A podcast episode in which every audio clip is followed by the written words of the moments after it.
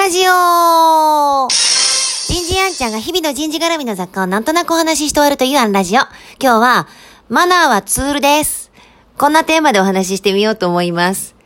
えー今日明日と、えーハイブリッドで新人研修の構築の仕方、進め方なんていうセミナーをやっています。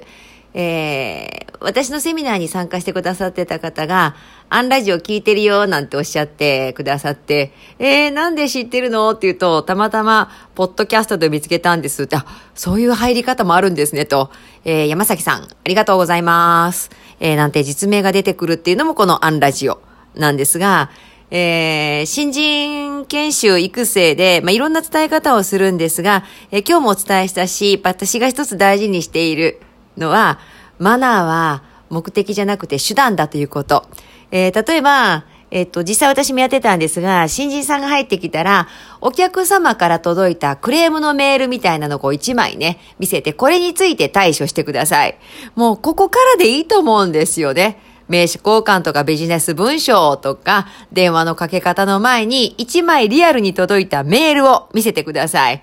えーそうすると、えーたとえ新人さんでも、あ、これは折り返し、電話をかけた方がいいとかね、えー得意先にこういう対処をした方がいいとか、えー、いうのは答えられるんです。電話をかける、メールを返すってのは答えられるんだけど、じゃあその電話を的確にかけられるのかって言ったらかけられないです。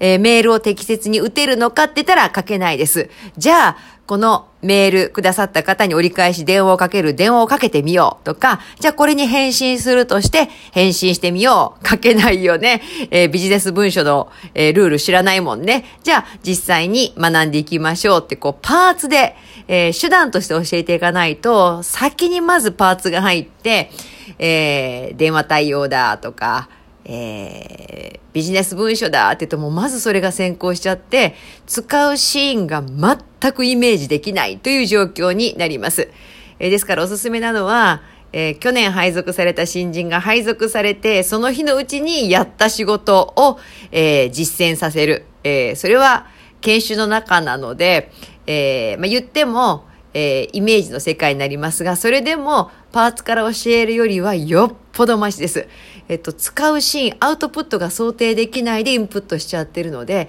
あの、インプットが非常に中途半端になります。アウトプットシーンをイメージさせながらインプットする。こういったところだけからでもね、えー大事にしていただけたらなって思います。まあでも実際、今日ご参加いただった方が、えー終わった後、今日実践することが20個ありましたっておっしゃってくださって、もう本当ね、そういうのは嬉しいんですけれども、そのうちの一つかもしれませんね。